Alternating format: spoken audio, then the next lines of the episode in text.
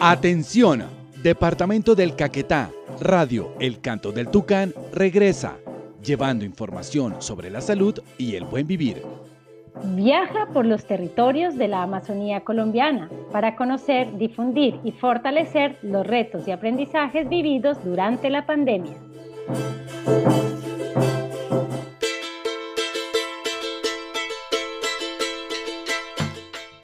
Cada noche, el tucán sale a cantar para anunciarle al resto de los animales del piedemonte y la selva lo que el próximo día traerá. Les damos la bienvenida a la tercera temporada del Canto del Tucán en Caquetá, donde a través de un proceso pedagógico y de sanación enfocado en la radio comunitaria en Caquetá, narraremos historias y saberes del departamento. La radio es una forma de educación, en donde no solo recibimos contenido, al final terminamos viendo reflejadas nuestras historias y aportes desde el territorio caqueteño. Y en esta temporada escucharemos las historias de las mujeres campesinas de la Corporación Corcaraño, la realidad del Cabildo Indígena Chozar Pain en Florencia y la sabiduría de la comunidad indígena Coreguajú de San Rafael Resguardo Aguanegra. Y claro, sin olvidar los aportes de los saberes occidentales con enfoque intercultural que nos trae sinergias.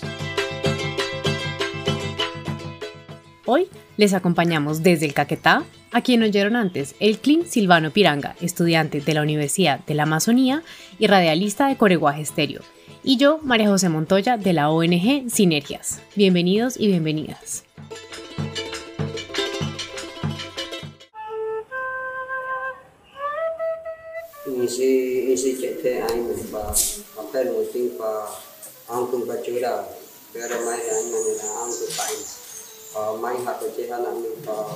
mai suy ông chảy. Chế tiền qua mà ra mai phải phải có đeo qua được không anh mình theo để mai chi nhớ được ở tết thanh mai anh à so họ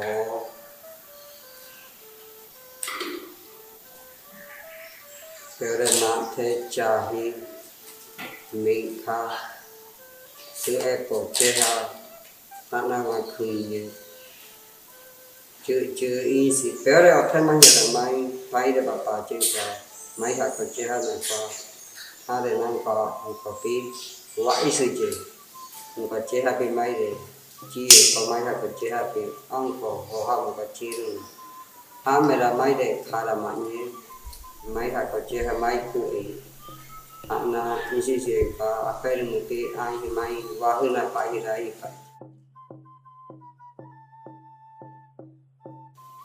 Anteriormente, pues la alimentación y nutrición, eso viene, pues toda la, alimentación viene del seno de nuestra madre tierra y del abuelo Aunchaí, que es el padre de, alimentos.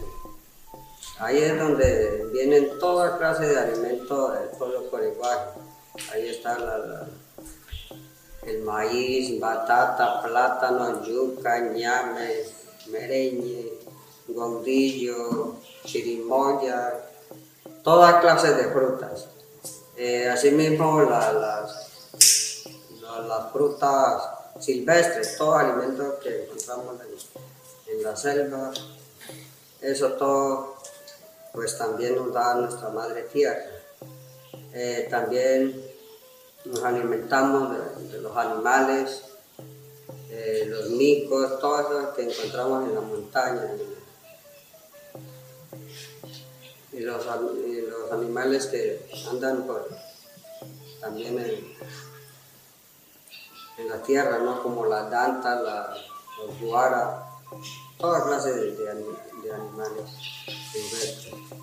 Asimismo, pues los pescados también, que es el alimento fundamental eh, del pueblo coreguaje, ¿no? Agua, todo lo que nos da nuestra madre tierra, agua pero agua pura, agua que, nos da nuestra madre tierra, que nos dan que las raíces de, los árboles nos dan esa agua sabia, agua dulce que nos fortalece nuestro organismo, el ser coreguajudo. Esos son como los alimentos que recibimos, el aire también hace parte de, nuestro gran alimento. Eh, que nos hace pues, respirar el, todo el, organismo, el cuerpo, ¿no? De ser coreguaje. Toda esa alimentación que nos da nuestra madre tierra son seres, son seres vivos. por esa razón nosotros alimentamos toda esa, sustancia, esa fuerza que nos da nuestra madre tierra, esa, esa sangre que nos, que nos da por esa razón, o sea, los, coreguajes somos, somos resistentes para el trabajo, para la resistencia ante las enfermedades, diferentes clases de enfermedades que nos pasan diarias.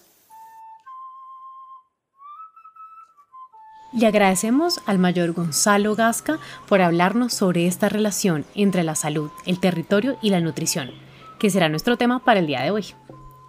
La pandemia cambió la forma en que los y las caqueteñas se relacionan con el territorio. Nos dimos cuenta de su importancia para mantenernos saludables, alimentarnos y buscar la medicina para sanar. Desde las comunidades indígenas, como nos contaba el mayor, hasta las mujeres campesinas del departamento, esta relación fue esencial. Como nos sigue contando primero Ilialet y después los compañeros de Chosaro Corebajú Paí. Bueno, nosotros estamos en un corredor que nos conecta con eh, Caquetá Huila y quedamos entre dos, entre dos em, taponamientos, dos bloqueos, uno en el Huila y otro en Caquetá. Eso limita eh, la, la, libre movilidad, pero también eh, se va el transporte público. Entonces, eh, nosotros no paramos con la pandemia, realmente fue nuestra responsabilidad como organización de mujeres del campo seguir produciendo. Mientras todo eso pasaba, nosotros seguíamos poniéndonos las botas, madrugando y, abasteciendo la ciudad. En este momento, eh, en lo que sucede acá en nuestro territorio, seguimos haciendo lo mismo. Eh, todas continuamos trabajando, venimos de un ejercicio colectivo, realmente nosotros hemos aprendido con mucho esfuerzo que se debe trabajar de esta manera, que no nos desarticulamos. Conocer a vender nuestros productos allá, donde se fortaleció con algunas capacitaciones, talleres y encuentros en diferentes momentos eh, se hizo muy difícil para poder llegar allá, nos tocaba conseguir desde el carro para que nos llevaran nuestros productos al mercado campesino, donde nos apoyó la policía y el ejército para llevar nuestros productos. Muchas veces no cabíamos todos y no podíamos salir toda nuestra corporación, que son 50 personas, sino que salían día dos o tres a vender nuestros productos. Otro que también fue así fue la pérdida de lo que se visualizaba como territorio lo que fue la alimentación, la medicina, la, la subsistencia, que fue pues la alimentación teníamos pues ya como territorio tal, pero pues por el tema de la pandemia se perdió ese territorio. Eh, en ese territorio pues ya habían procesos de, de cultivos que fueron pues la yuca, el plátano y muchos más alimentos y que beneficiaban a la comunidad y pues por medio de la pandemia se dejó y se perdió todo y pues fue una de las consecuencias que tuvimos por la pandemia. La medicina también que pues por lo mismo, el territorio se consigue las plantas, se trata ya mismo, entonces pues se perdió eso también y la subsistencia que digamos se consigue el cumare, se trabajan las mochilas, de eso también se, pues varias familias trabajan con lo que es artesanía.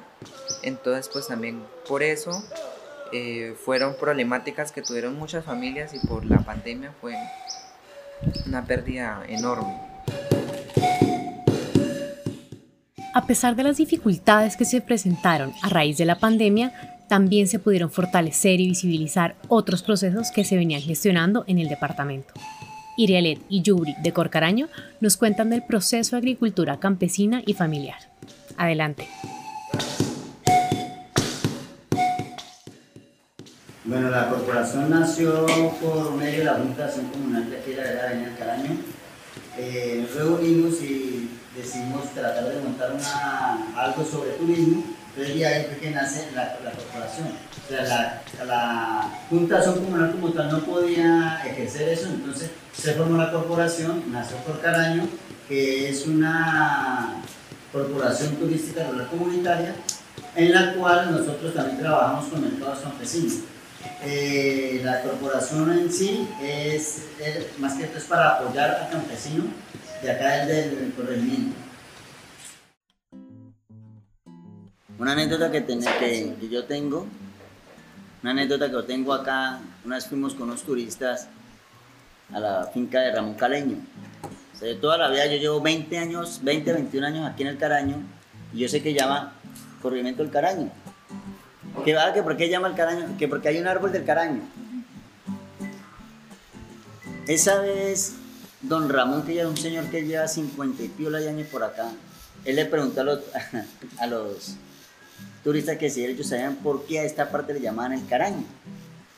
Entonces dijeron que no. Entonces yo metí la cucharada y le dije, no, para que es que hay un, hay un árbol que...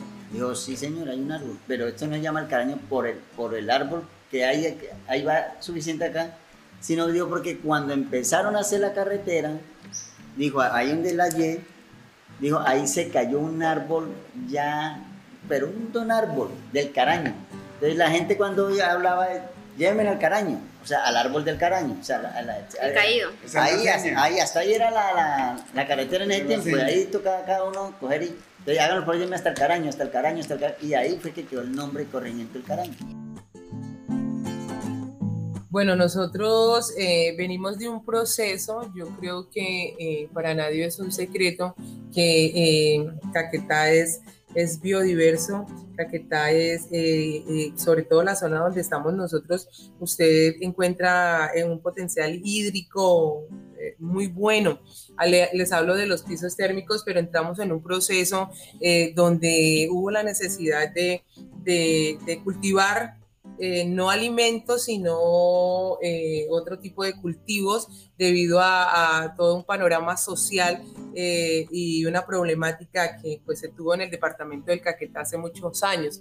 Pienso yo que se, empezó como a perder esa, el, el, sembrar la tierra y ha sido pues todo un proceso, un proceso alrededor de la organización que volvamos, que volvamos otra vez a, sembrar eh, eh, alimentos, a volver a, ver la importancia alrededor de, lo que nos, contaba eh, nuestra abuela, nuestra mamá, en todos esos cultivos de pancoger. ese es un ejercicio que se, que se inicia pues a través de las comunidades para recuperar primero y, primero pues eh, eh, como los saberes, eh, segundo de nuevo ese amor de, que debe pasar de, ese conocimiento dentro de, las, dentro de las mismas familias, volver a tener esa vocación agrícola. en ese proceso realmente se está, se está haciendo a través de unas escuelas rurales y, unas, y unos encuentros entre, entre las mujeres eh, con intercambios de, semillas. Eh, ha sido un proceso realmente maravilloso.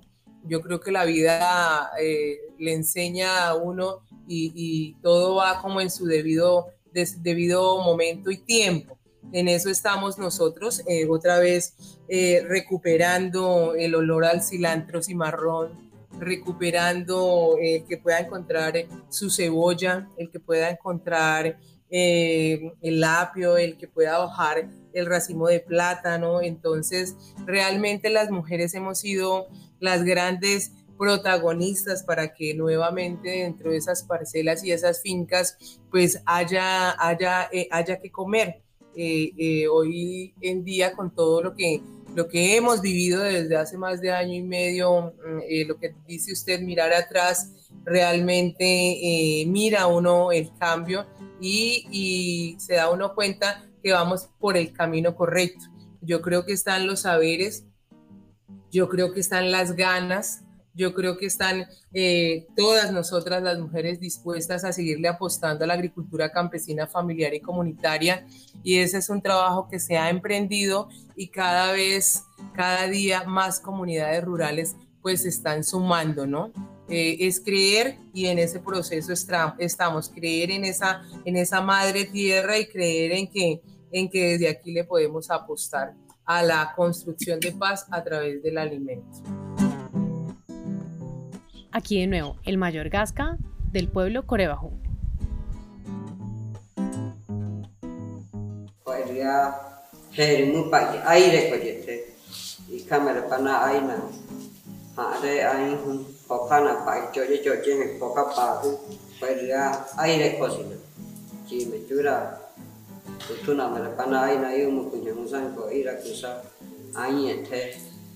Buat cuci macam sedang air nak ni lepai dek kalau ni buat kau kap kau lepai.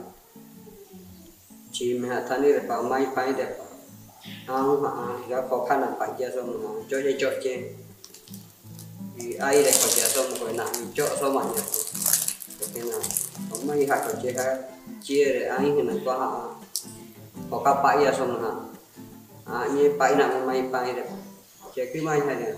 anh anye pang ko ai do wai ni ko hana pa che ke ta ko ma je na da fa na che ma na wai ai đâu pa ni mai để ko kan xin là chia.